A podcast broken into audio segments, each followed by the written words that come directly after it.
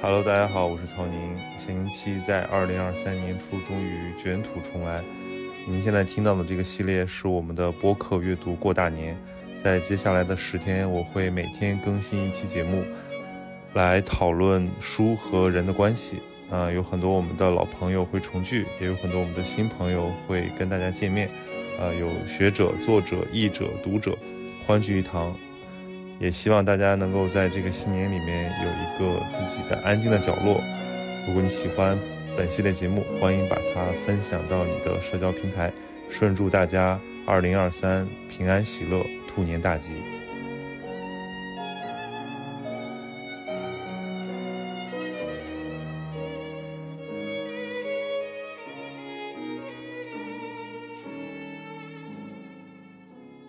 啊哈喽，大家好，欢迎收听本期的节目啊，非常高兴我们今天请到了严颜悦和徐磊导演，我们来一起聊聊这个呃五号土场的作者冯内古特，来聊聊他的地狱笑话和他的这种黑黑色人生吧。对，大家好，啊，我是严怡，哦我是另一个双胞胎。 非常开 心。大家好，我是徐磊。来聊冯内古特，我其实自己是有点忐忑，因为我自己呃说不上是冯内古特的那种特别资深的粉丝，但是我是三位老师的粉丝，对我。我我看过这个脱，我是脱口秀爱好者，然后我也看过你们的话剧，去年的那个乌镇戏剧节，天啊，冯导的那个真的呀平，辛苦你了。对对对，啊，行呃，你们那票挺贵的，说实话，去年。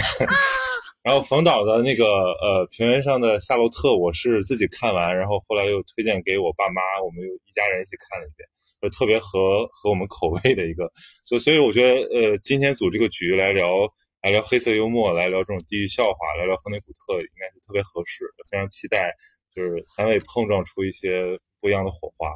对，所以就也哎也，我估计你们对方应该也也都蛮，就是你们也蛮喜欢对方的作品吧？是的，啊是的，我们特别喜喜欢《欢平原上的小草》。对，啊，对，也，对我也是，对 啊，对，给给大家一给大家一个相互表白的机会。哦，是开心啊我们真的虽然觉是得，都是您说您看完了，作为一个男性很羞愧，但是还是觉得自己， 我我虽然这个起点比较低，但是我这个进步空间比较大，我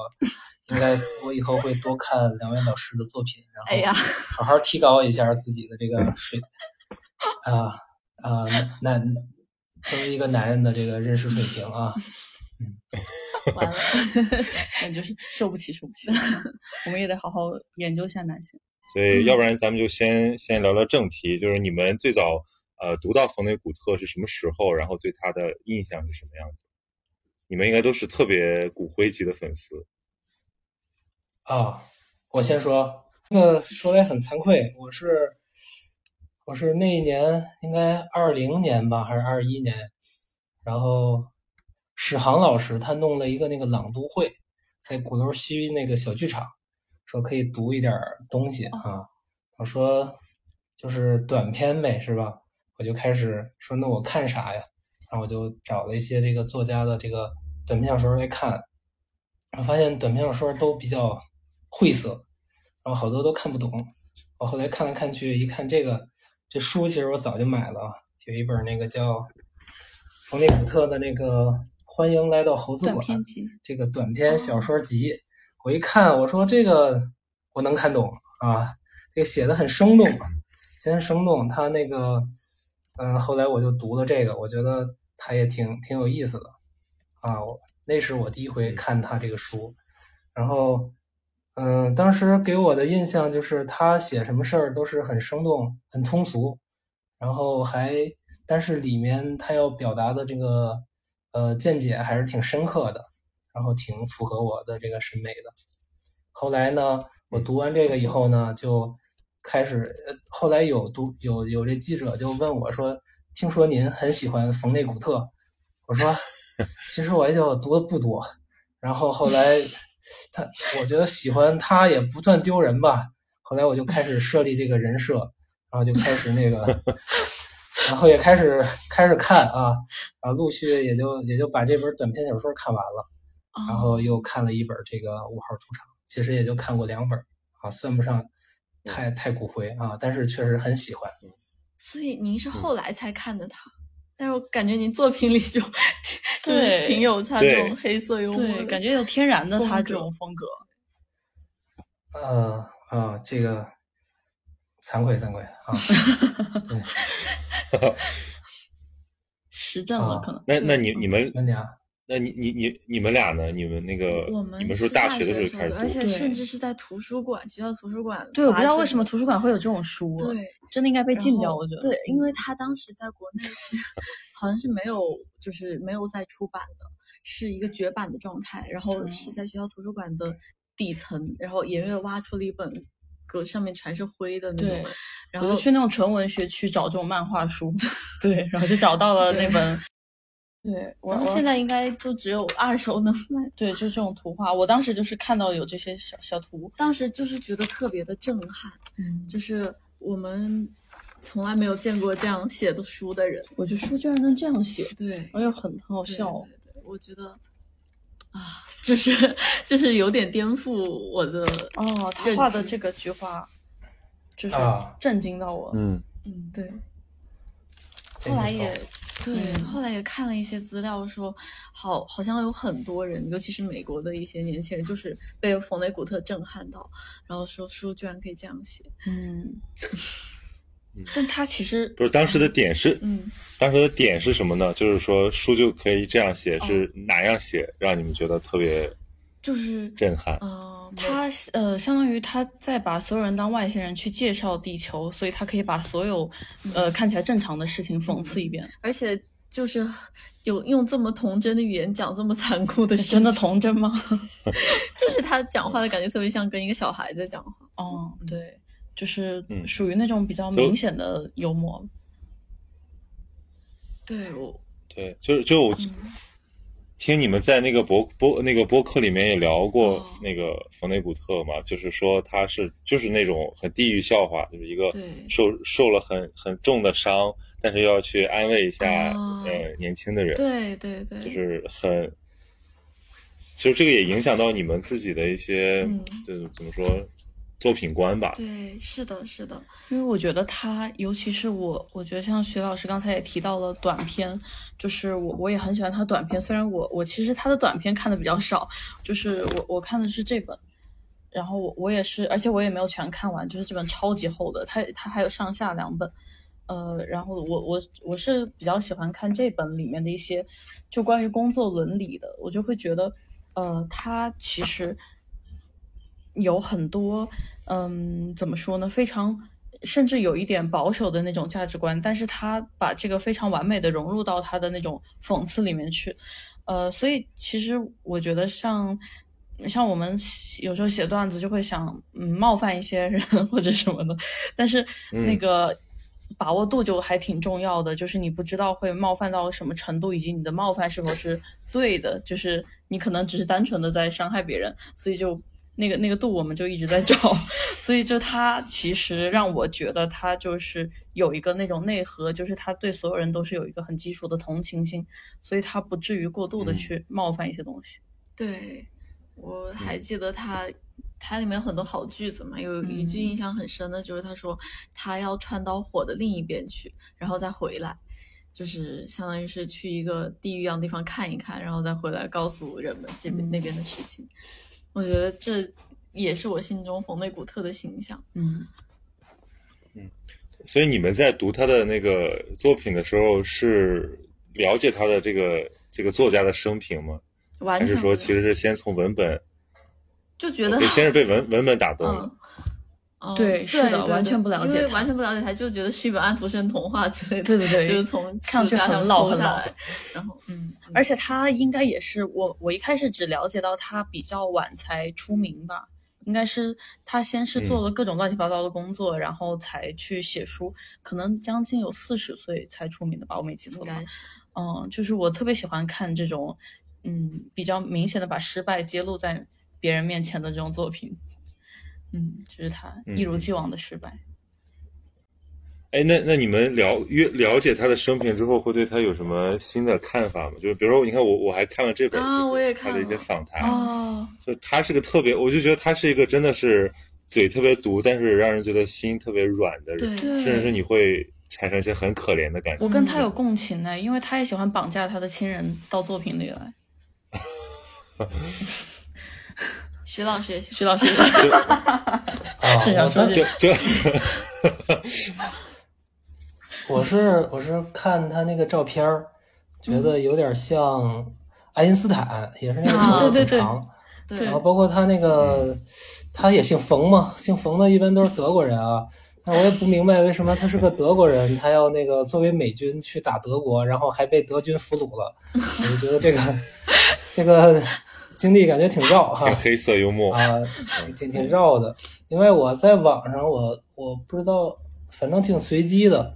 就是给我推的，可能我搜过他，然后就现在大数据就给我推给我推过一个这个他去讲那故事，然后故事模型，然后他就用一条哦我也曲看线，然后去、哦去概括这个故事有对，是故概概括这个故事的形状和故事的类型，嗯然后也特别像是个物理学家啊，然后站在那儿跟个那个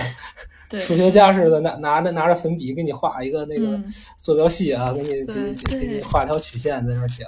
嗯啊，这个这个在我们这个影视圈儿就比较常见，你知道我们我们这 儿最多的书就是编剧书，编剧哦各种各种我人想嗯写的，对对，各种人写的，然后把这个故事都总结成那个特别公式化的东西。对，然后这个我挺熟悉，我一看，哟，作家里头也有这么干的啊，然后所以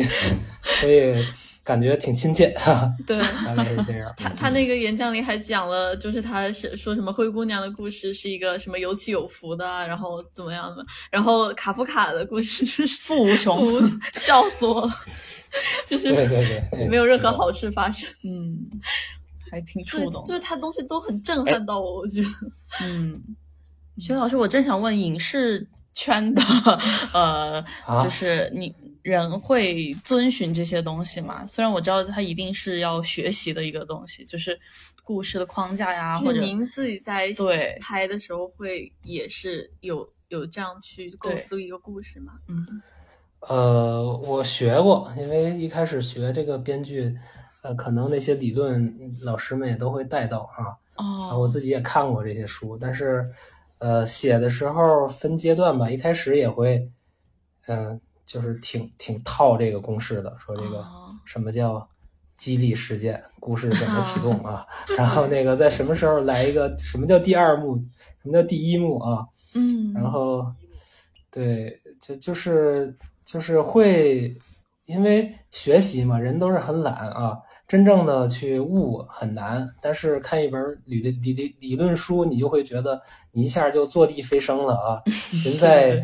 家中坐，然后球技心中长啊，然后你就好像看了看，你不会在那儿练，但是你愿意看看这个教程是啥样的。就好像每回都是看完一本理论之后，觉得啊行了会了，然后那个回头自己一写，发现啊不是满不是那么回事儿，嗯，就就后来时间长了，就发现还是可能那个理论是是通过这个根据这个成功作品总结出来的，它不是，对呃，它它可能还是它不能指导实啊，践。对它一它一定程度上，如果如果你的也不是一点儿没用，如果你的故事嗯说写不下去了，这时候突然拿一些那个成功作品，人家总结出来的一套一一些经验，说回头来套一套你这东西，量一量你这东西，说哪儿出了问题，我觉得也是有时候也会有一定的启发，但是嗯整体上来说，我现在觉得确实是不能拿着一套公式去写故事的，嗯哦，嗯是的，嗯。明白。嗯哎，所以徐导，您在这个碰到徐呃冯内古特之后，你觉得他有哪些东西就是启发了你呢？就因为我觉得我们看您的电影就觉得这些东西太太太有意思了，就是确实有那种呃让人眼前一亮，就是我我怎么脑子没没有想到这儿，对但是又觉得特别平时。对，嗯，启发，呃，对，他那个他那个短篇小说里头，我觉得他挺有意思，就是他用一种他写那些故事都是给一个前提啊，假定这个世界都平等了，世界大同了，会发生啥事儿啊？嗯，然后就就他很荒诞对他不是说那个用理理论理论去证明什么东西啊，他就给你一个小故事，然后人类的这个寿命能活到二百岁了会发生啥事儿啊？他给你用一个小故事来来去来去破解这个来去表达他对这个事儿的怀疑啊。我觉得这个是对我来说是一个挺大的一个启发啊。嗯，后来，嗯呃，后来我那个《地球》的导演也就嗯假假定了一下这个电影到底灭亡了，它会发生啥事儿啊？哦，对，嗯哦，确实哈，对，就是他这个，就是他这个前提的这种，呃，怎么说，平常的那种荒谬，还是就是是他的很大的一个特色。嗯有的人会觉得他是个科幻作家，或者说他的那种科幻感是他很独特的一部分。但是我我们看他的书，就会觉得那其实不重要，就是最后你还看的还是他的那个内核，尤其是对于人，对于对于那种呃生活的一些关照。对对，对，我觉得他那对更它不是算科挺幻社会吧，性挺强。嗯，对，我觉得他是那个算科幻的星云奖要被他气死来吧，就是，而且啊他应该是完全 就是在借科幻的壳比去，较像萨拉玛格那种，就是《失明症漫记》那种，它是假设一个环境，然后写一个实验性的作品，然后揭示一嗯下在这个真实生活、呃这个真实世界里的那种痛苦。嗯，而且我觉得他某种程度上有点坏，他在嘲讽科幻，我觉得就是他并没有把科幻当成一个，因为我觉得还是有很多科幻作品会把科幻当成一个，就是你使不是在现实中使不上劲的地方，他用嗯科幻去使劲嘛。嗯，但是他完全不是，他就是嗯反着来的，所以其实他有一点小嘲讽，我个人的感觉是这样。他是不是对别人把嗯他归为一个科幻作家，感觉还挺生气的？对，是 的，好像是哈，对对，啊对，所以他那嗯，这大师也有差别心呐，这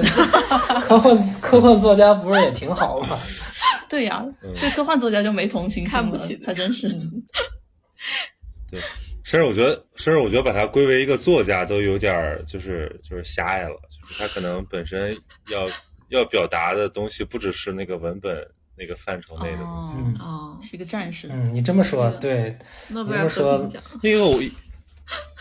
因为我看他这个访谈嘛，就是有好多就是他自己要就是这个访谈稿有几篇是他自己写的，就《巴黎评论》啊、嗯采访他，有有有一些部分是他自己改稿子，就自己表达了一遍对自己，然后他就特别觉得别人曲解他，想把他给那种神神圣化，他特别讨厌这个。嗯，是然的，后他就自己得把自己解构。嗯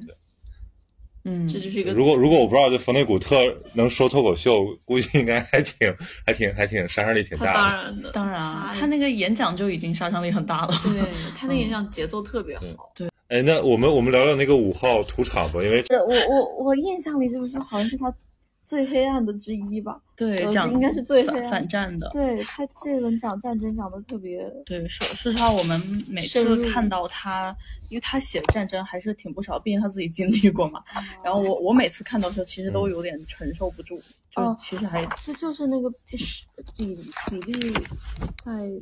比例对，哦在就是对，因为我觉得他就是能够把人物往死里虐，对，最后什么都不剩下的那种。哇，我觉得他真的就是看过了很人生，就是他看透了人生， 然后然后再过来说一些小故事，然后所以不会嗯我觉得他讲故事，他不会让读者非常非常投入，他那种渐离的写法，就是对，而且我感觉他总的来说，他最大的愤怒点就在于二战参战的都是孩子，但是好像大家都在假装的嗯都是成年人，所以他就想把这个点展现出来。对，就其实对他在里面就觉得就是战争就是彻底的没法解释嘛，对，是彻事底情就荒是诞这的样，事情。就嗯就因为我我其实读这个时候，我会觉得有一种很强烈的那种呃，一开始是绝望感，但后来也就释然了，因为你就被他给给带入了，就是你也不你也不去按照那种历史或者说什么政治经济的理由试图去解释战争了，你觉得那个嗯其实都是后人。在在为了让自己心里好受来做出的解释，对于那个历史当中的当局者，他们完全可能摸不着方向。对，好像这个本身就是一，呃，都不需要他。我觉得在他眼中，就是战争不需要你艺术加工，它本身已经够荒诞了。就是相当于你，就像你说，他有很多嗯人会用那种政治经济各方面的原因去解释它，呃，然后可能做决策的也是这些懂政治经济的人，但最后是那个这上场打架的全是一些未成年人。 对，我觉得他也一直在提醒人类，就是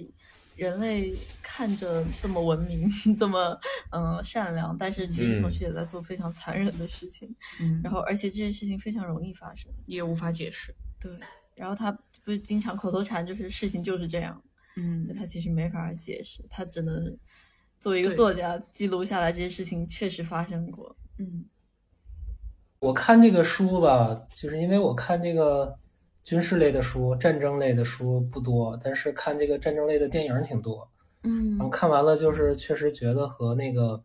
之前我看过的一些战争电影儿很不一样啊、以前看过的，嗯回想起来总结好像就是那么几种利益啊，要么就是英雄主义的啊，嗯然后是我们什么是血对就血战钢锯岭那种啊，，是对我们是怎么英勇无畏的，然后怎么着机智勇敢的战胜了敌人啊，克服了困难，战胜了敌人，是这种啊，然后嗯，提升这个民族自信呢，提升这个，反正就是让大家觉得正义感，人应该勇敢正义，为了理想去去奋斗的啊，这种这么这么一类的啊，还有一种是那个，还有一种就稍微好一点儿，就是反战类的啊。就是你看韩国现在那个所有战争片儿全这么拍，已经成为一种政治正确了，就是大家都是好人，然后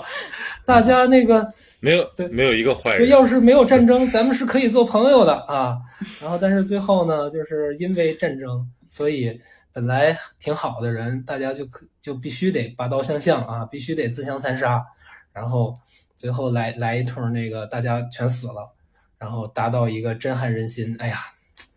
太可惜了，就是因为战争啊，然后达到一种这个他的这个呃完成他的这个利益啊，就是战争是残酷的，战争是我们不应该有战争啊。对，这个这是这也是一种，这也是一种啊。嗯，但是他这个就挺不一样，他这个是好像在这个在这个里头没有什么好人和坏人，也没有什么懦弱的人和勇敢的人，然后然后呢，大家就像是。我觉得特像一一堆那个脏衣服塞到滚筒洗衣机里头一搅，是吧？你说这会儿内裤和裙子有什么区别？没有区别，他就是没法左右自己的命运，他就是就是在这儿搅来搅去啊。然后我记得他那书里头印象挺深刻的，就是也也是各种人都有啊，他们的命运也也都毫无逻辑。有有，我我记得那个印象挺深刻，就是一个特别里头唯一一个看上去还挺勇敢的一个人，然后一个老头儿，然后呢，他最后的他还挺挺挺有信念感，还挺正义，然后还英勇的和德军抗争什么。最后呢，他是因为偷了人家一把茶壶，让人家给枪毙了。嗯，以哦，对对对，如此对不光彩的方式就死去了，就觉得 就确实事情就是这样，没有什么道理可讲啊。他的这个，我给我的这个觉得挺新鲜的地儿，就是他的这个利益上的高啊，确实是好。对嗯，对是因为老说这部小说是个反战小说，其实但我们就大家印象里的反战就是可能就有那么几种类型吧，正义战胜邪恶，或者说可能大家都是善良的，战战争是邪恶的。可是到这里面你会觉得好像就没有那种感觉，你找不到人甩锅，嗯，然后你就是承受一个混乱的一切那种感觉。嗯，对对对。对，我不知道他怎么做到的， 我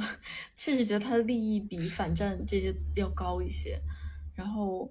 就就我觉得他这个，哦啊，嗯、您您说您说，我觉得它这个结构结结结构结构蛮蛮神奇的，就是一开始看有点不太适应，嗯就觉得这到底是它的混乱，还是说就一开始说这到底在写什么？ 就是为什么会突然冒出一个这个别的星球？嗯然后后来你会，你你就阅读到后面，你可能大概知道是怎么回事之后，你会觉得非常的难受。嗯，对，嗯，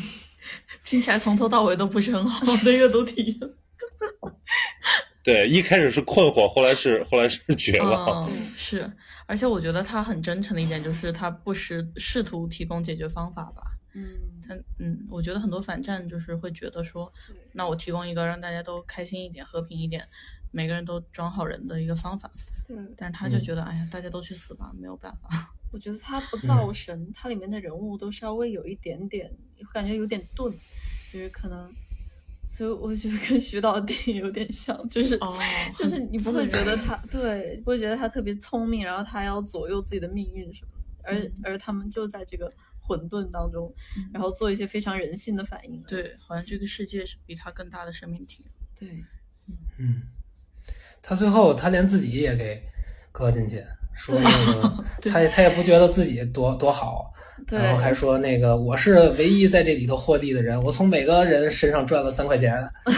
这个就对，就比那个是吧，就是冒充社会良心啊！我们这儿我们经常会看见那种啊，特义正词严，特那个站在道德高地上去批评啥，聊点啥，然后装怀激烈的，我我觉得这种确实让我觉得更嗯更容易接受。对，对对嗯对，是的，他想尽一切办法搞笑。嗯，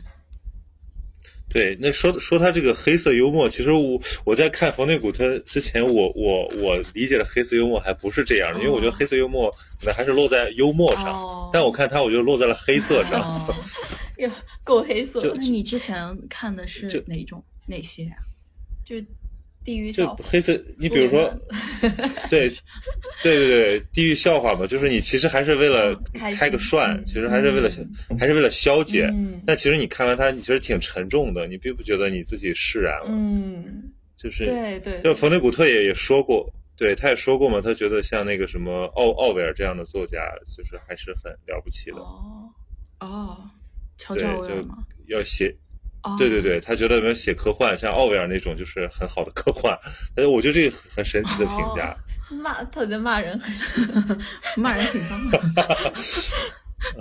就是，所以我想跟跟三位聊聊那个黑色幽默嘛，因为我觉得你们自己可能都对嗯这个事儿有过琢磨，并、并且把这个东西形成某种方法用到自己的表达里面。嗯，就是啥是黑色幽默？啊，啥是黑色幽默呀？我我觉得这个确实是想过，说那个因为因为之前那个电影上映的时候有也有人说说过这用过这个词儿，然后当时我才啊说啊有这么个词儿，这词儿到底是啥意思根本不知道。后来查，其实我也我还真去百度上查了查，发现。发现有一种本格的那个黑色幽默，就是那个笑话嘛，就说那个一个一个人要被吊死了，说这这玩意儿结实吗？啊，说这玩意儿结实吗？但是， 但是我后来看到我们去形容一些黑色幽默的这种电影的时候，好像不是这个意思。比如我们会说宁浩导演的作品是黑色幽默，嗯嗯然后比如说会说那个有一些东西是黑色幽默，但是好像也和这种本格意义上的黑色幽默不是不不太不太像啊，就是。嗯就是我觉得这个词儿是其实可能大家都大家的理解都不一样啊，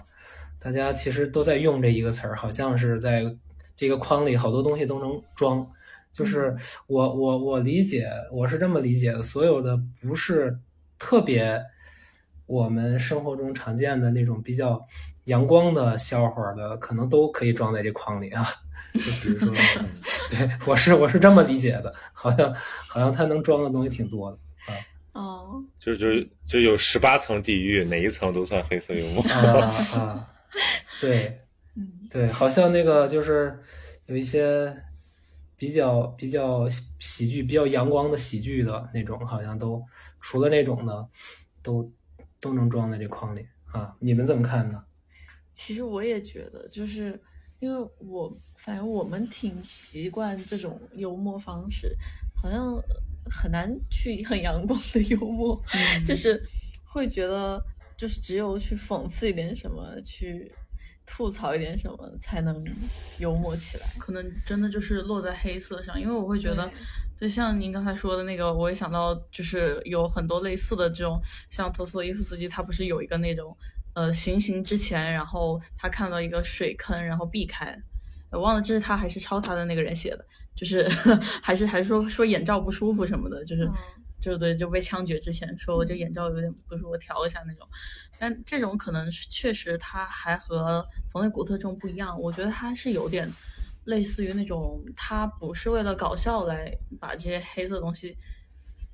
加进去，我觉得它是能够在惨中找到一种呃，就是荒诞到好笑的那种程度的。对，就是可能那种痛苦已经大到你如果不通过笑，你就是没有办法去承受和理解这种痛苦的。对，嗯，所以嗯嗯，他的， 我觉得他的所有的人物的经历都有点惨到，就是你你就只能笑他了，你没有别的办法了。嗯，我我觉得我嗯我自己在生活中最近也有这些感觉，就是我遇到的事儿也越来越惨，惨到好像就是我开始笑了。 就我以前我们就就会抑抑郁啊，或者干嘛对的，我就会想去打给心理医生或者干嘛的。我现在就是怎么这么好笑啊呢？我的人生。呃就是我们最近看一个，其实就一直在看一个叫《傲骨贤妻》，然后最近又出了续集叫《傲骨之战》的一个美剧，然后里面有一个我们特别喜欢的角色叫戴安，她就是一个女强人型的，但是又又是她反正体验过人生的百味吧，然后她就有一个经典的戴安笑，就是她遇到一个过于荒诞的事情，她就哈哈哈哈， 就是那种她对，成为了这个人物的标志性的一对个对对动作吧。我觉得也是我感受到的那种，就是就是有些有些事情，你真的听完以后，你只想这样笑。嗯，对，就感觉他那种是带有一种，就其实说说白了就有点自我疗愈，因为他也没有别的办法。对像比如说这种嗯战争记忆，对吧？的，你要么，因为它里面也讲了嘛，因为大部分人的本能是遗忘，嗯或者说哪怕亲历者，他都倾向于模糊这个东西。嗯，然后，但是他觉得那所谓道义良心，也不是说我们站在某种道德立场上去就指责一方，哦然后把自己撇清。嗯那我作为亲历者，其实就是应该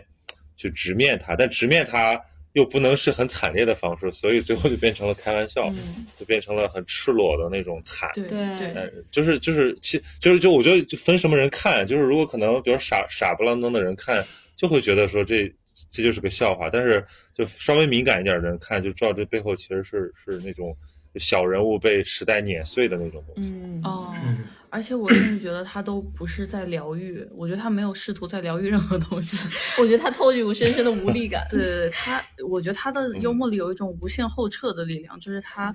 嗯。其实有点像徐导那个电影里三轮车的那个情节，就是他会不停的嗯呃告诉你，比如说一个人讲一个荒诞的故事，然后刚讲完，这个人就遇到了一个一模一样荒诞的事情，嗯然后你指望他从那个对故事里学到什么 呢？就是他就是一个无限后撤对，的我过程。觉得他的力量来自于他的无力感，就是哦，而且也是他会对这些事情投以关注吧。我觉嗯得可能大家在过得惨的时候，有一点更惨的感觉是根本没有人在乎这些事情。对，但是但是他就会去关注这些事情。我觉得这是一个哦关注本身也给这些事情带来一点力量。是因为到头来没有什么事情得到解决，嗯，就像我们试图去，但是他能被说出来，对，就是你说说完了以后，这事还不会解决，就是对就像我们试图解决我们说的那些 问题一样，都是一种妄想吧。嗯嗯，像徐导那个电影里面，就我我也对那个三轮车那幕特别印象深刻，就是实在是 太太经典了，而且就会让人觉得那部电影看完还是觉得稍微有，虽然那那种那种疗愈是一个我的感受，嗯，但其实你会觉得现实生这种生活里的事，呃，是让人很无奈的。嗯，对，疗愈只是说你看到善良的人还能够还能够相爱相亲，你会觉得有一点点有一点点疗愈，嗯对但这个事儿本身不会。对，所以徐徐导有人会给你表达你的电影很治愈这种观点吗？ 啊，也有，也有，呃多是很心得多大是吗？呃，对，也也也有说那个觉得看，可能是因为他们这个是故事里的这些人太惨，又挺乐观，他说就感觉说，嗯哎，我生我生活的还是挺好的，大概就是疗愈这种方式去疗愈吧。其实我觉得冯内古特他他的这种幽默方式不是独有的，我在生活里经常会看到很多人都能表表现出，特别是一些我在我在村里生活的时候，经常会看到，我觉得某某某一某一瞬间他们的那个对话就挺就挺黑色幽默，就是人面对那个极致的那个没没法没法抗拒、没法承受的事儿的时候，他的本能确实是这个，这个不是一个一个作家他才能他才能找到的一种方式。生活中的人也会这样，比如说，我就亲眼见过很多，我姥爷病着的时候，那个有人去看他，然后老头儿都已经不行了，抽了一辈子烟，然后终于抽不动了，躺在床上，马上可能也就只能再活两个月了。这时候去个老头儿，抽一根 我，然后 然后我姥爷就笑了，说。哎不不抽了， 然后就不抽了。他其实是一种一种一种方式，就是你难道他会说，哎，不要怕死，然后他会这么说吗？ 或者说你会好的？我觉得这种东西都安慰不了任何人。就是，但是但是他说来一根儿，然后这个大家都笑了。他在那一瞬间也、嗯、也就从那个那个病痛里面，或者从这个死亡的恐惧里面，能片刻抽身。我觉得其实经常会有这种事儿，而我也我也会经常看见，说那个说马上要做手术了，说害怕吗？说不害怕。然后那个这有啥怕？不行，咱们就吃席呗。然后那个反正就是他他他难道会说那个哎我不害怕，因为我相信科学。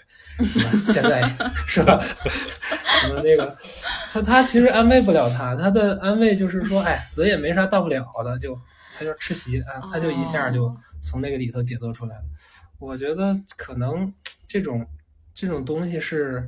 是你还能开玩笑是吧？你就还没有被他打败，被生活打败啊！我觉得这是人的一个应激应一个自我保护的一个机制啊。对，这点我也经常从老家的 朋友们，就从父辈身上看到，父母那一辈身上看到，对对对，就是只要对生活足够的绝望，其实就没有什么不可以调侃的。 嗯，就我我现在觉得，就是有的时候我看那个某些社会新闻，可能就能乐半天，而且我觉得那 个他的那个力量可能。强大到就是让你觉得这不是人写出来的，嗯、就这不是用理性想出来的，哦、这就是就是就是你只有一种荒诞感，嗯、啊，那个东西觉得特别特别，但它就是特别黑色、哦，嗯，对，对，就比如疫情里的某些新闻，对吧？咱们就不不展开说，不能展开了。那那其实这个东西是啥呢？这个东西其实是不是也是冯内古特让我们觉得很特别的一个地方？就是它不是很知识分子气，因为因为嗯，那个他比如说反战啊这种题材，我看很多那种批评家也也说嘛，就说这个这个比如说这个呃集中呃这个犹太大屠杀、纳粹大屠杀这个集中营，比如说最后没有拍出什么呃真正。的电影，但是像斯皮尔伯格拍《辛德勒名单》这种，大家好像觉得，呃，集体的情绪得到了一个升华，但这种东西也是也不是真实的，对， 因为它还是一种艺术的加工，它是要试图从苦难中提取某些价值，嗯，那苦难可能是没有价值的。对我，我现在就是说到就犹太就是纳粹什么的，其实我反而不会想到《辛德勒名单》这个电影，我会想到那些拿这件事情，比如说那个。那个瑞典的那个，就是那个什么二楼传来的歌声，还是就是那个哦，就是他他拿这个事情来，就就是他设置一个巨大的那个一个熔炉，然后让人排队走进去。他其实那个那个情节可能对他电影来说其实都不一定有意义吧，但我就看着觉嗯得他怎么能这样做呢？他他他好多这样情节，就是那个他叫什么安德森来着？罗伊安德森哦，对对对，嗯、对，就是那个一一张大桌子抽掉一个桌布，然后上面是一个纳粹旗什么的，它就有很多莫名其妙塞进去的这些东西，都跟对，就反而不是一个非常健康的叙 事啊。嗯、但是你又觉得这个东西才是你会记住的。对，不过我觉得这是不是也是表达的某种问题，就是。呃，如果不从苦难中提取价值，他也得把这个想法表达出来，不然他也嗯，他就变成一个不停在反对别人作品的人。 对，嗯，因为我觉得就是如果他上升到苦难那个层面，就他不是个烦忧，不是个那种惨，嗯他可能不会用倾诉的这种方式来表达，就倾诉、嗯、或者说你就陈述都已经不足以覆盖它了，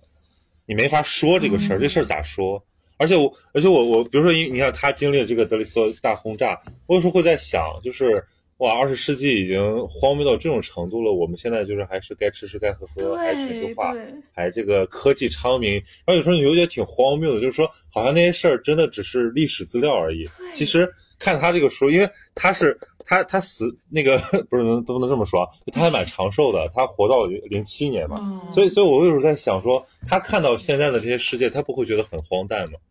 或者说我们知道了他的那种感受之后，我们不会觉得我们自己的这种平常的这种状态是蛮荒诞的吗？对啊，我还好人活不了那么长。而且人会 对，嗯还好人活 活一会儿就死了， 而且人真的会忘记，嗯，太可怕了。而且你想，如果就是反正人类文明迟早要灭亡的呀，这个我有时候就经常会想，哎呀，原子弹这么可怕，要是哪个国家真的投两颗，那不吓死人了？就说啊，已经有人投过了， 仇视嘛。对啊，但是我们好像根本就完全不记得这件事情。嗯， 所以，但是我我会觉得说，试图在历史中留下一些什么这个想法，其实挺可怕的。希特勒应该就是这么想的吧？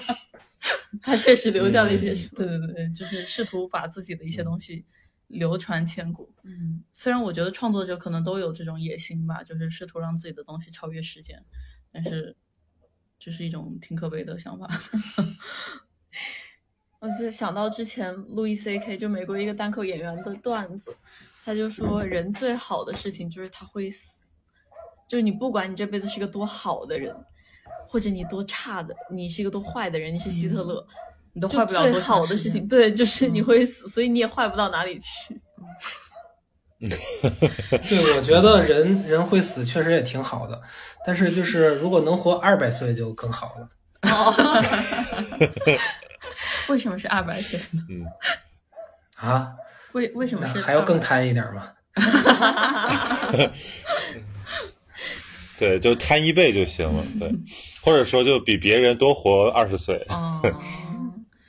嗯，那对，我觉得我现在就是试图在相对超越他的对生，他命，就想着每天想着比我多活五分钟。就是每天我我就是浪费一点他的生命，我相对来说就比他多活久一点。嗯，这也是一种，但你浪费他生命这个行为，不也浪费了你的生我命？就辐射式的、杠杆式的浪费他的生命。嗯，我一直在钻研，我一定会找到办法。嗯，对。然后因为你刚刚说的那个表达，其实我我也想聊聊，就是因为他的这种呃基调，就是感觉好像一切比较悲观，或者说我们没有必要去给别人正能量、嗯，啊对，嗯但是我们又要生活下对去，所以我们还是要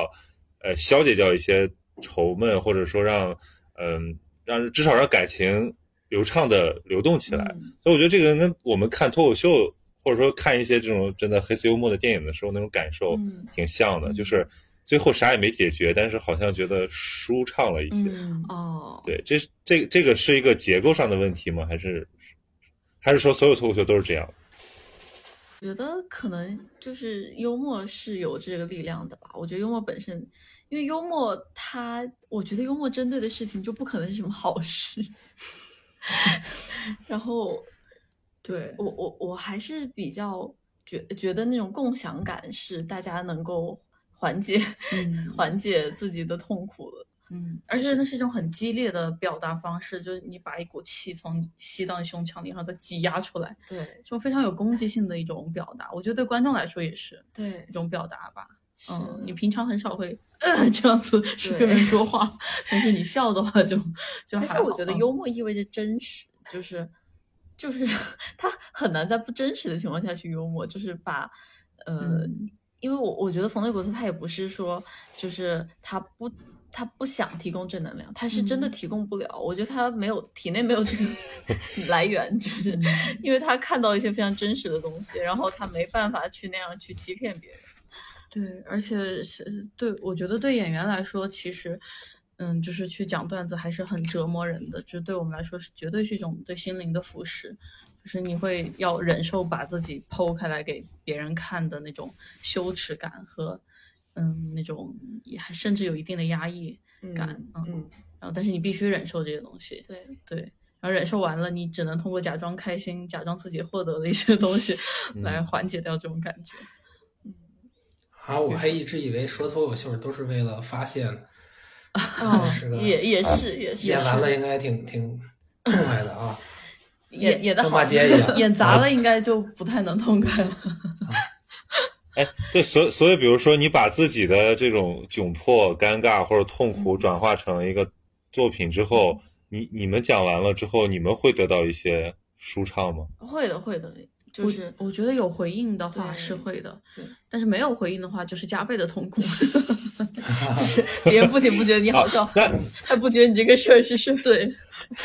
而且你还言不达意。对，那那其实就是说，那其实就说白了，就是说人的其实那那阴暗的那部分经历，那部分真实也需要被理解。其实只要这个东西哦你某种、得到了某种回应，那你其实会会轻松一些。是的，是的，嗯因为我觉得，呃，有在试图幽默的话，应该是，呃，一种寻求理解的症状吧。对因为我觉得像那些非常非常像一些哲学家，他们我觉得他们根本没有试图让任何人理解他们，但是我会觉得像作品就嗯不太一样，尤其是喜剧作品，觉得还是有那种试图让大家共情的那种渴求吧。反正我我是感受到，呃，然后这个时候就会有那种连结感。呃，这个应该是能给人带来满足感和成为一个共同体那种幸福感的。嗯我觉得这种也是这种创作的感觉，就是把一个事情用自己的视角说出来啊。我觉得就是像这些生活中这么哦惨的事情，对包括徐导拍的那些，就是最最朴实、最大家生活嗯中而且是很有文学性，我都觉都得能平见常到不太就能够被意识到的点对吧。，然后嗯他被意识到了，然嗯后或者说他其实也是某种程度上被扭曲了，然后通过自己的语言讲出来。嗯，嗯，我觉得这个东西会有非常大的力量。对，嗯嗯，那感觉刚才讲到学校的电影，我觉得有个共通的地方，是不是大家还是比较关心很具体的，就是你你经历过的或者你身边的这些事儿，哦，因为就是就就是给人的质感，就是说一看到他讲的东西，看到他的表达，这就是你。其实徐导的作品就就有这种感觉，就是让虽然没有没有很强的距离感，虽然那个结构是蛮精巧的，嗯，是对对对，我们也是有这样的感觉。嗯，而且就我觉得比较微妙的就是，并不是我们跟人物，就是并不是我们觉得我们自己跟那些人物特别像，其实也不完全不像，嗯但是就是我嗯觉得作、这些作品提取出来的就是那种共鸣吧，嗯就是一种更更深层的共鸣，就是你不需要跟这个人有任何相似的人生经历，但是你就是能跟他的情绪共鸣。嗯，嗯嗯，对，徐导，你你自己这个就是选选材的时候有这种意识吗？还是说你其实只是呃，我觉得是自这自样，然他的发生？作品其实都是自己看待生活的方式啊。然后我觉得拍这个片嗯拍片子也挺好的是，他其实是发现自己的一个过程。有的时候你不太了解自己，也不知道自己到底是个啥人。我在拍自己这自己的电影的时候，一开始，因因为我特别喜欢侯孝贤嘛，我我其实是嗯以为自己要拍一个侯孝贤式的电影，但是这就挺黑色幽默的嘛。等拍出来，后来发现是个喜剧，我就不知道为啥从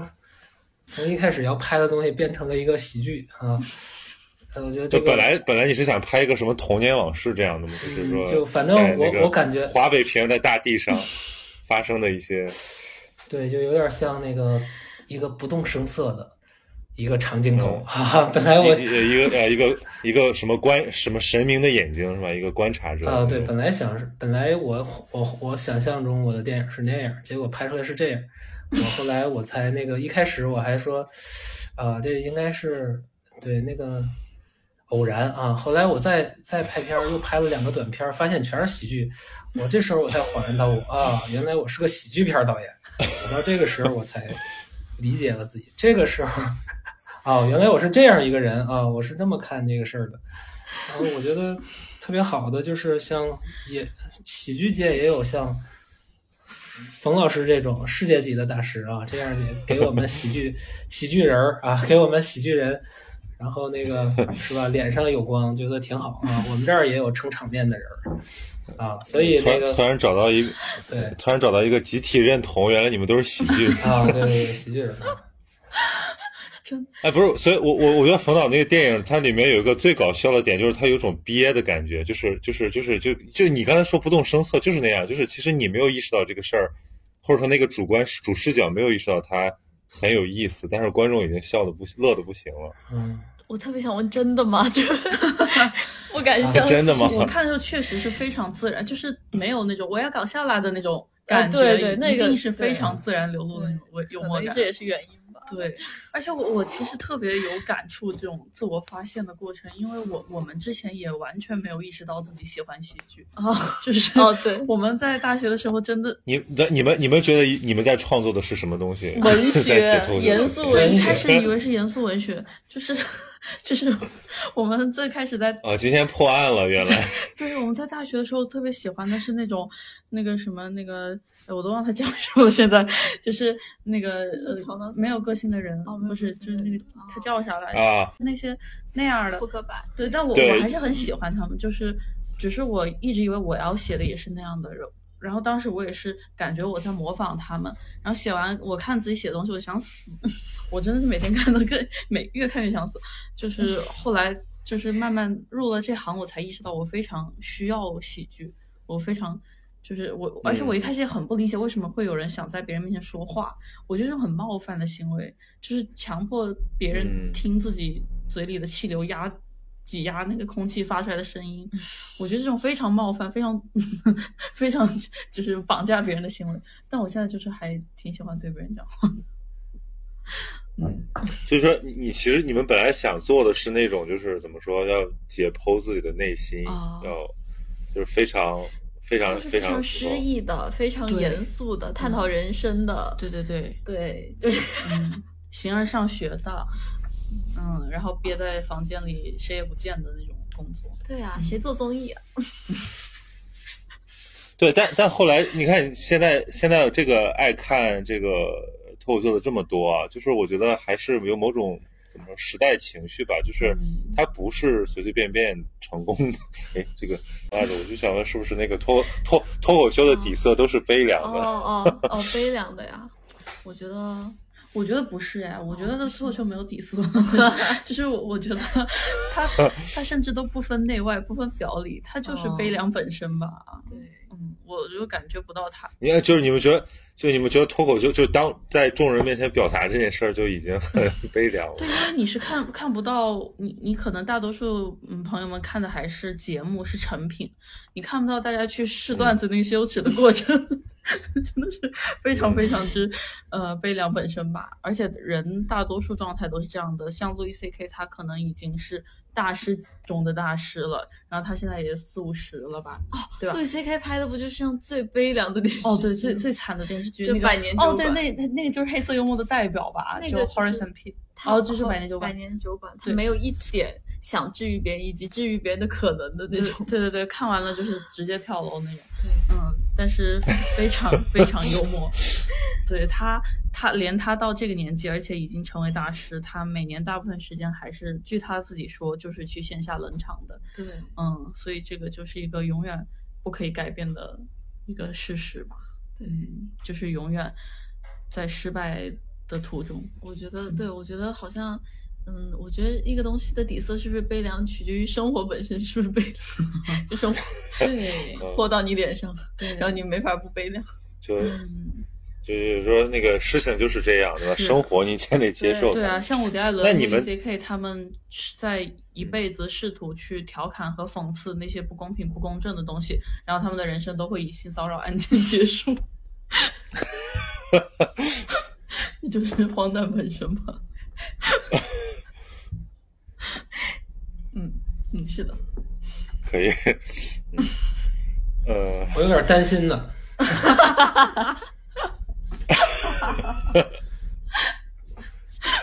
接受人生，对，担心什么？ 啊，担心自己的嗯成为结领局。 导，以后的。担心之前至少可以开心一阵子。对对对。嗯，哎，那那那那个徐导，你你看脱口秀的时候，你会你会更重文本还是更重表演脱口秀啊？啊， 啊，没分开看过，就是更多是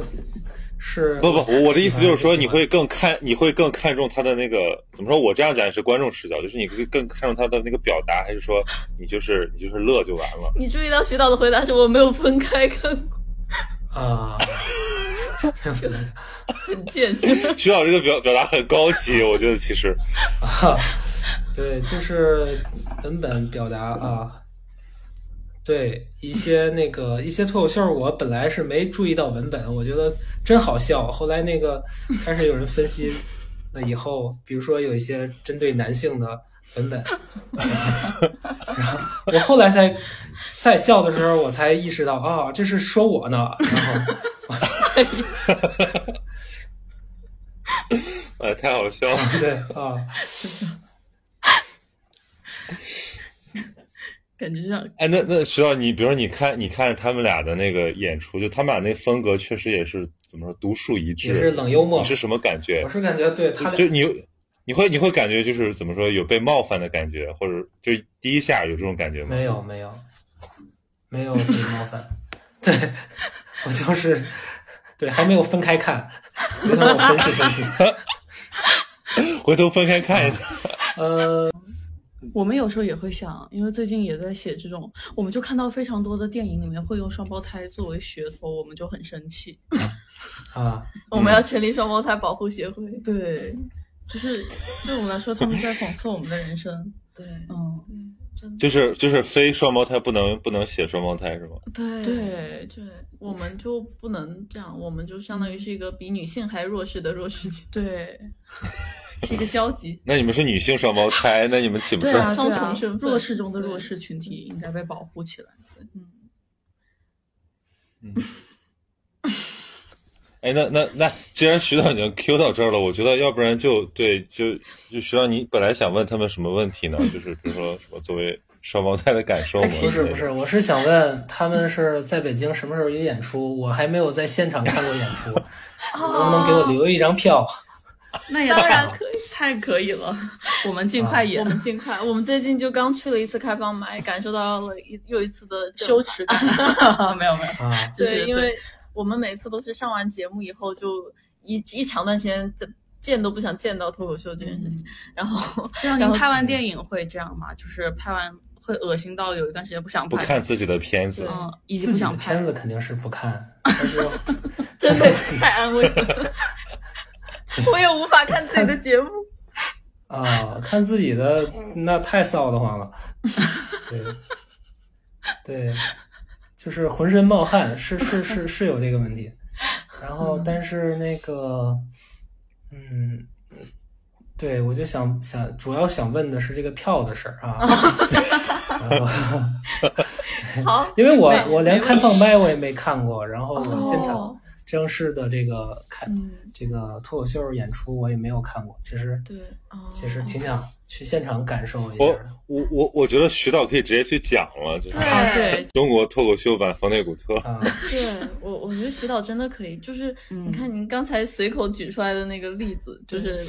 那爷爷在病病床上那个，对，我我觉觉得得这种是，非常脱口秀的表达，嗯而且是对生活的这种随时能抓出个例子来，我觉得这个非常重要。对非常重要。我们就是经常写写写了半天没有例子，对，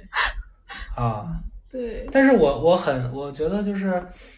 呃，脱口秀为什么都是年轻人？因为年轻人经受的挫折和这个磨难感觉还不够多。为什么没有一些岁数大点儿的脱口秀演员？我觉得他可能会讲出更多的关于生死的，对，关于很多更多磨难的一些东西。我我挺想知道为这是为什么。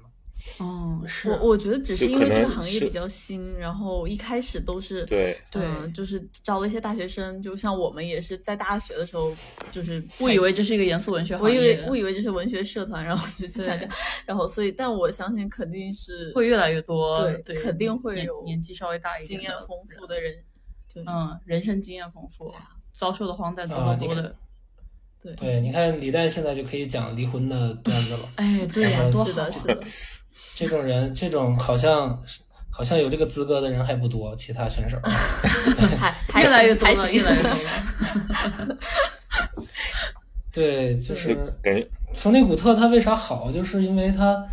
他经他那个经历太难得了。他你想，他是个德国德国裔的人，移民到了他的祖辈移民到美国，然后后来发生二战之后，他跟着美国士兵去打德国，打德国被德军俘虏了，俘虏了还不行是，还那个英美被美国人他炸。被美国人炸了，他怎么理解这个事儿？你想他怎么理解这个事儿？他除了黑色幽默，他还能怎么着呢？是就是啊、好有道理，呃我就觉得是还是还是这个创作还是从这个人人生本身来的。为什么那个伊斯特伍德是那种立场的人，是吧？他要持这种，他也不可能变成一个黑色幽默的人，是吧？嗯因为他的这个，那他觉得，那他也对不起自己的这个英语分站的这个父辈什么的，这这种的是吧？那我觉得还是人人的很多表达都是从他的这个立场、观点，观点就是你看这个事儿的地点嘛，就是他、哦嗯他对他其实其实没有观点，只有你站的位置不一样。对他站在他这个位置，我觉得他他生发出 这么一个流派，感觉就挺正常的哦，啊、有道理。嗯，那我们就期待我们遭受更对多所以的他苦难吧。别，我觉得 我希就房内古特就是那种你你虽然很喜欢他，但你一点不羡慕他，你甚至就觉得千万不要跟他的生活有任何相似性。对啊，千万不要成为喜剧大师。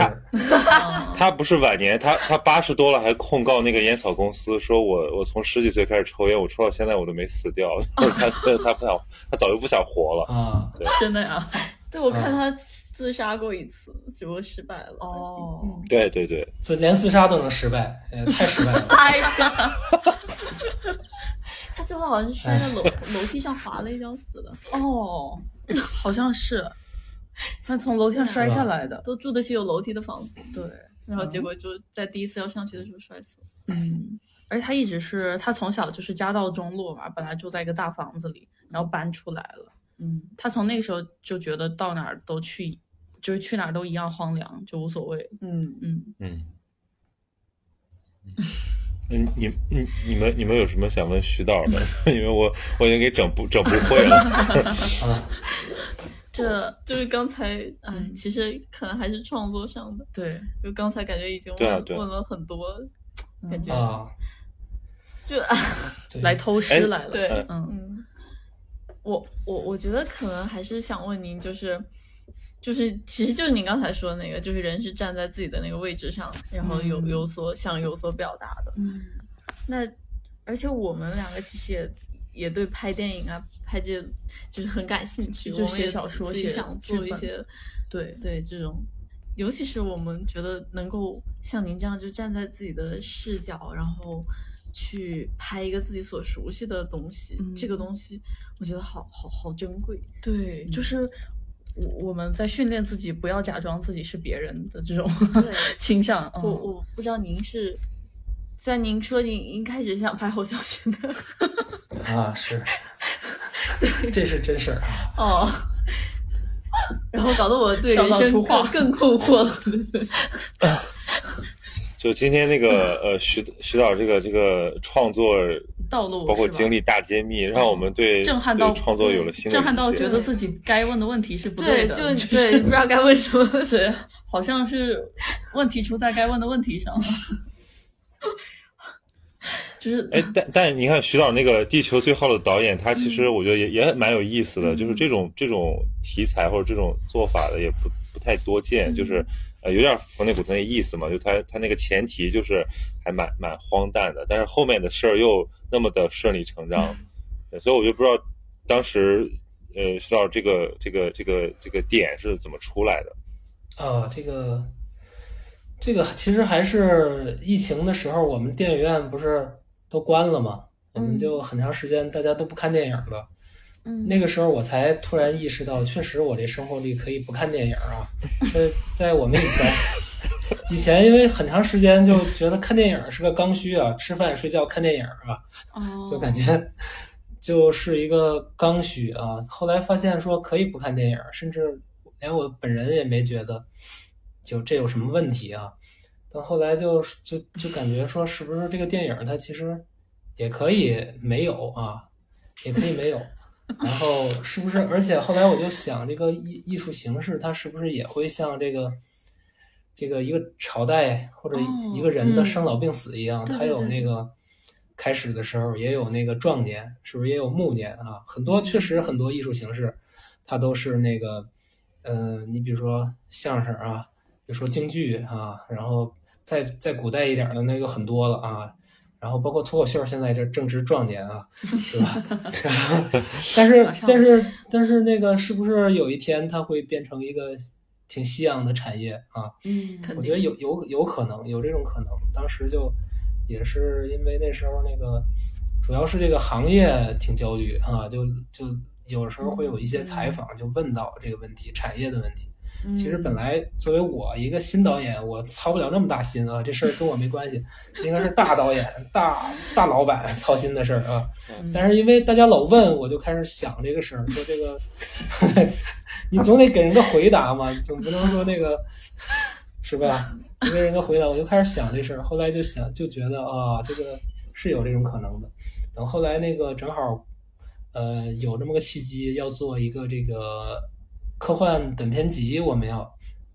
然后我在想啊，那拍一个什么故事呢？正好就有有这个契机，然后就想了一个说啊，那我们就拍一个电影，就真的灭亡了的故事，看看是啥样。然后就后来后来，它其实我觉得也是一种治愈吧，就是你你你老说说你快死了，你都觉得挺吓人，是吧？你真死一回，可能也就无所谓了。这是一个心理学上不也有这种崩溃崩溃疗法嘛，是吧？哦，崩溃疗法就是你真真死了，其实发现也就那样，其实也就不焦嗯虑了。我觉得可能也是一种缓解，也是从这个出发点上去写了这么个开了个玩笑啊，去写这个故事。你也你们也可以写一个那个啊，但是但是现在你们这个行业没有这个没有这个焦虑啊，其实有的 也有了，也有了，了，今年就也有啊了。感觉美国已经死了，啊，美国已经死了，美国已经美国脱口秀，对，是吗？嗯啊啊呃，我们行业内就会觉得，就是他们的发展速度会减慢很对多，，然后就被网嗯飞搞得整个就已经过度发展到嗯已经没有什么内容可讲了，嗯，所以现在哦那边就啊几乎是已经衰落了。我之前哎，说到这个，我我想写过一个故事，我觉得挺好玩儿，就是关于脱口秀的。我就想，嗯有没有你们有没有那个，在这个现场有那种观众，就是你讲什么他都不笑，哎然后他本身笑点，然后我就想写一个脱口秀演员和一个从来笑点很高的人的爱情故事啊，想是他还每每天都去看你的演出啊，还特别喜欢你，每天都去看你的演出，好浪漫哦每天坐在前排，没有什么反应啊，哦，感觉很可怕、好想请他走啊。啊。哦，这个确实冲突就有了耶，一下就有了，就是又是你的粉丝，但又不觉得你好笑。哦， 啊，这个挺微妙的只是单纯喜欢，他们他们他们就喜欢你们那种很用力还逗不逗不笑他的样子哎。呀，好难受，好难受。哦，真的是，嗯，那个 Joker 不就是吗？他 哦他，Joker，去现场看不就永远笑不对点吗？哦嗯，对吧？哦，嗯真的但，笑不对点比不笑要更惨一点吧？ 啊，是，是真的现场会有很多，嗯，就是嗯快快逗爷笑的那种观众。啊您看关键是这个这个，我是觉得冯内古特给人给人凑点时 间啊，啊，确实我觉得呃挺难聊他，我不不知道，我其实一开始还就是就因为我觉得有个很难的点就在你不能用那种特别就是文学评论的方式去聊它，对就说啊他的这个什么作者经历啊、对社会意义啊、嗯什么那个那个文本分析啊，就你这聊冯内古特，你这不就相当于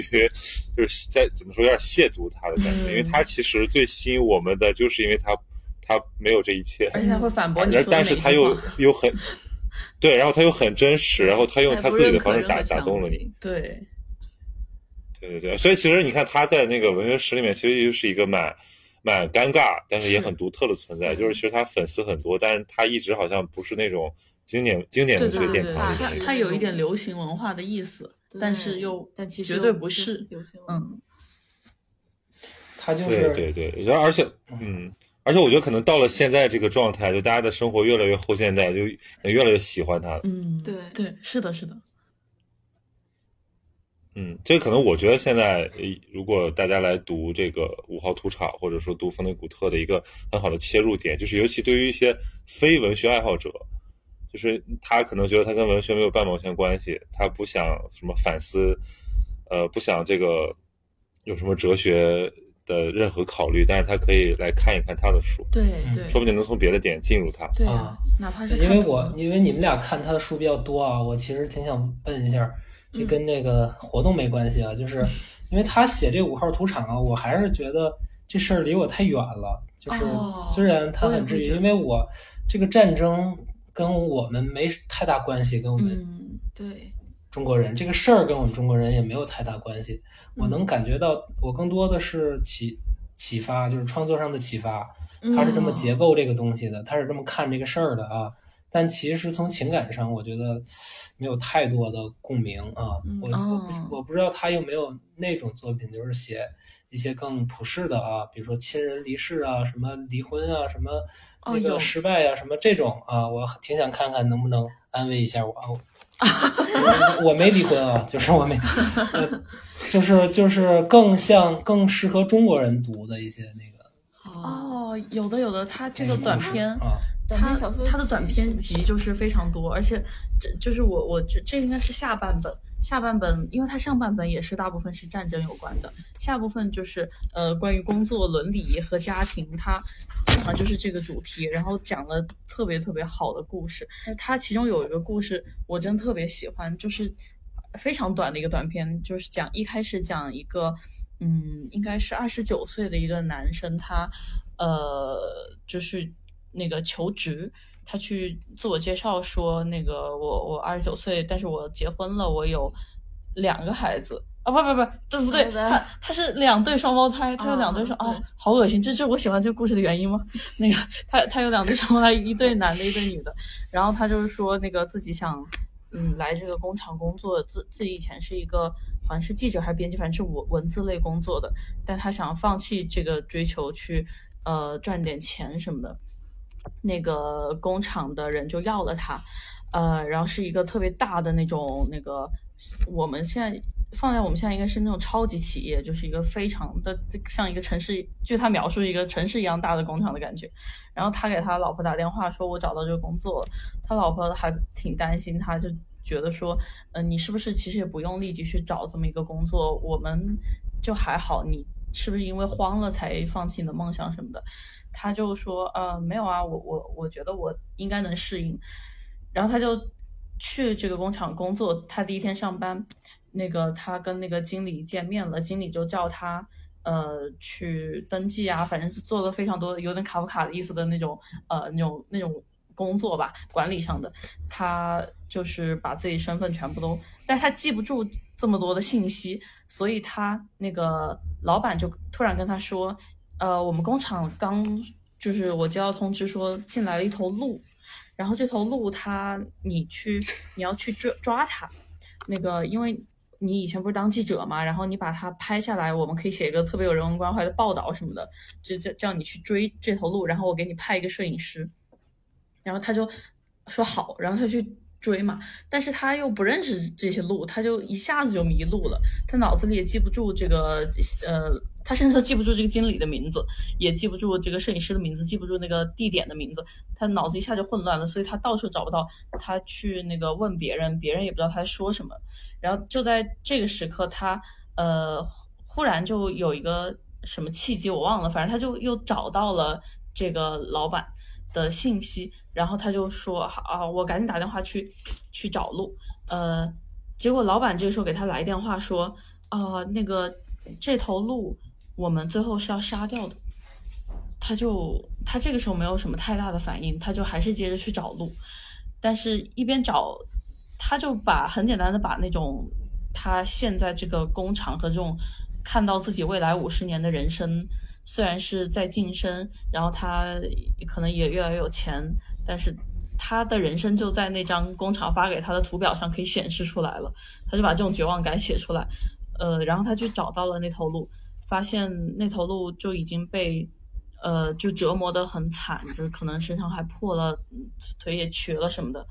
嗯，然后那个，但是这时候老板就开车带摄影师到了，他就说，哎，摄影师也迷路了，所以我就把摄影师一起带过来了，你现在赶紧去抓他，他马上要跑了，他就那个冲到那边去，呃，好，应该是就是快要抓到那头鹿了，然后他看到那个铁丝网，他就呃，摄影师咔嚓的拍了一张照片，那个鹿就被他这个光给吓到了，他就往那个铁丝网那边去跳，他就立即把那个铁丝网门打开，让鹿跑出去了，然后他也走了，就没了。哦，嗯，基本上就这么哦一这个。还挺治愈。最后收收这一下，其实还挺让人，对，因为我这不全篇已经听的，对，是我我不知道我讲讲的是不是完全正确，但是他基本上你就会觉得他肯定也是有套路，但是他啊总能在最后给你人文关怀一下子，就是还挺嗯嗯嗯，有原则的这个人。嗯 有原则的。对，就但如果如果就让你们简单推荐一下冯内古特的话，嗯你们会怎么推荐？呃，冠军早餐，五号赌场啊，。你是说推怎么推荐，还是说推啊，荐哪你一说本？书吗？呃，就是给个理由吧。其实我觉得，因为我觉得现在大家读书都需要点儿理由，要不然哦读不下去。哎，但其实我觉得冯内古特书很好推荐，因为你随便看它一个句子，尤其是这几本长篇里面，你随便看一个句子，你就会知道自己喜不喜欢它。它跟别的作家还挺不一样的。对，就我随便翻到一个《关于早餐》。哎，就是他怎么老写双胞胎？我换了一下。那个，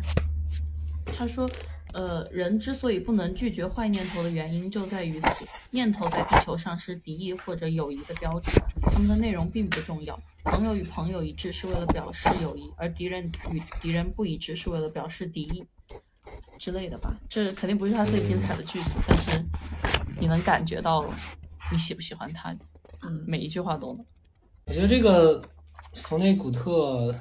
觉得我觉得黑色幽默，他还是看什么人看，就是、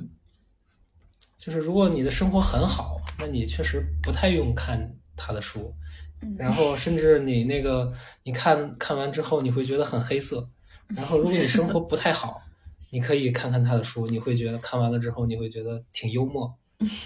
嗯，就是哦他比你还惨，然后你浑身舒 爽。对，就是你就是你还没有真正认识到生活的残酷的时候，我觉得看这种书其实，呃，会让你提前的提前的 emo 起来。但是你你本身就已经很 emo 了，你去看他的书就会感到很治愈。这可能还真的是他有一个这个年年有一个，我觉得我觉得是有这么一点区别的啊。哎，我挺想突然聊到这儿，再撑一点时间。就是，那你们觉得，就是因为因为因为你们拿他的作品跟我相提并论，这确实挺黑色幽默的啊。然后我觉得，但但是但是，我就想严肃的问的话，如果你们觉得说国内哪个作家比较像这个冯内古特？